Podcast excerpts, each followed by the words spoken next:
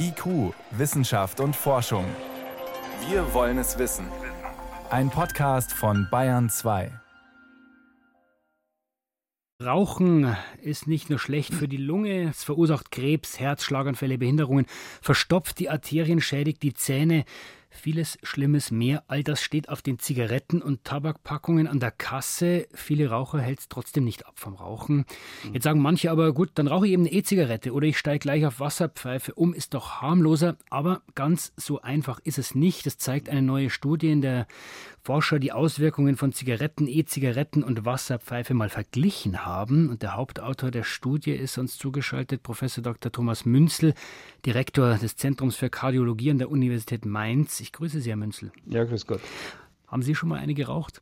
Ich habe noch nie eine geraucht und ich muss sagen, ich habe da auch eine ganz tragische Geschichte, dass meine beiden Eltern geraucht haben und sind beide mit 55 Jahren verstorben. Der Vater am plötzlichen Herztod und die Mutter an Lungenkrebs. Also das ist auch der Grund, warum wir zum Beispiel in Mainz bei der Kinderakademie Gesundheit versuchen, den Kindern klarzumachen, warum Rauchen absolut nicht sein darf, warum E-Zigaretten und Shisha-Rauchen keine Alternativen sind und diesen Job übernehme ich persönlich. Das Rauchen ungesund ist, das ist nun wirklich nichts Neues. In dieser Studie, da haben Sie jetzt die Wirkungen vor allem auf die Innenseite der Blutgefäße untersucht. Warum ist dieser Bereich so kritisch?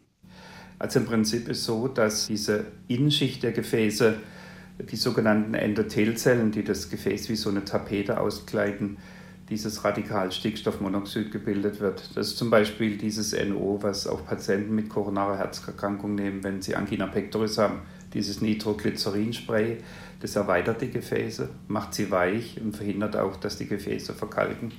Und wir wissen jetzt, dass alle drei Raucherformen in der Lage sind, die Bildung freier Radikale zu stimulieren und diese freien Radikale attackieren dieses gute NO, bauen es ab und dadurch kriege ich ein engeres Gefäß, ich kriege mehr Angina pectoris, ich kriege Blutdrucksteigerung und ich kriege auch mehr Verkalkung der Gefäße. Also das ist so die Initialzündung, auf die wir uns spezialisiert haben, mit ultraschallgesteuerten Methoden die Schäden festzustellen.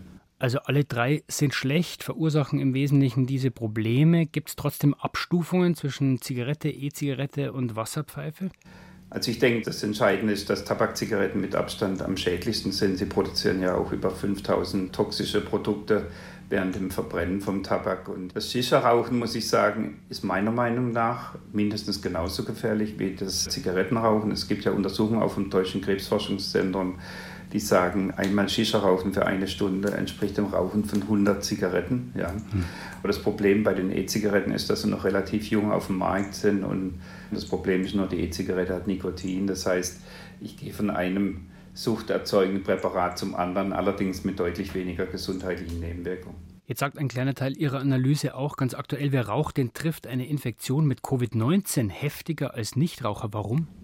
Also im Prinzip geht man eigentlich davon aus, dass wenn ich viel rauche, dann schädige ich ja meine Lunge, dann schädige ich meine Gefäße. Und wenn jetzt noch dieser Virus dazukommt, der ja in die Endothelzelle auch hineingeht und in die Lunge hineingeht und dort schwere Entzündung macht, dass diese Vorschädigung einfach dazu führt, dass wenn der Covid-Virus zusätzlich noch dazukommt, die Ausprägung von Lungen- und Gefäßerkrankungen, Herzinfarkt und Schlaganfall deutlich stärker ausgeprägt sind. Es gibt kleine Unterschiede in diesen drei Arten in der schädlichen Wirkung, aber im Endeffekt kann man einfach sagen, wer gesund sein will, sollte aufhören zu rauchen. Perfekt. Warum ist dann Tabak- und E-Zigarettenwerbung bei uns in Deutschland als einzigem europäischen Land immer noch erlaubt? Also das ist für mich die allergrößte Enttäuschung. Ich kämpfe schon lange auch über unsere Stiftung Mainzer Herz dafür, dass es äh, zum Verbot der Tabakwerbung kommt. Wir sind das einzige Land noch in Europa, die Tabakwerbung machen dürfen. Das ist so eine große Schande. Ja. Wir haben 350.000 Zigarettenautomaten in Deutschland. In ganz Europa gibt es eine Million. Jeder dritte Zigarettenautomat steht bei uns und man weiß, dass Kinder sich vor allem über Zigarettenautomaten im Endeffekt die, die Zigaretten besorgen. Die hat man in England 2011 verboten, hat dann auch gleichzeitig gesehen, dass die Kinder weniger geraucht haben. Und die Tabaksteuer muss hoch, ganz gewaltig. Ja. Die Schachtel muss 20 Euro kosten, wie in Australien und Neuseeland, wo man auch gesehen hat, dass vor allem die Kinder dann, wenn sie sich die Zigaretten nicht mehr leisten können, deutlich weniger rauchen. Also das sind die Maßnahmen, die man ergreifen muss und diese Lobbyarbeit, die muss jetzt endlich aufhören und das Rauchverbot für Deutschland muss jetzt kommen. Also, es ist egal, was man raucht, Zigaretten, E-Zigaretten, Wasserpfeife, alles ist gefährlich für die eigene Gesundheit, übrigens auch für die um einen herum, auch wenn es kleine Unterschiede gibt, krank machen alle Formen von Tabakkonsum.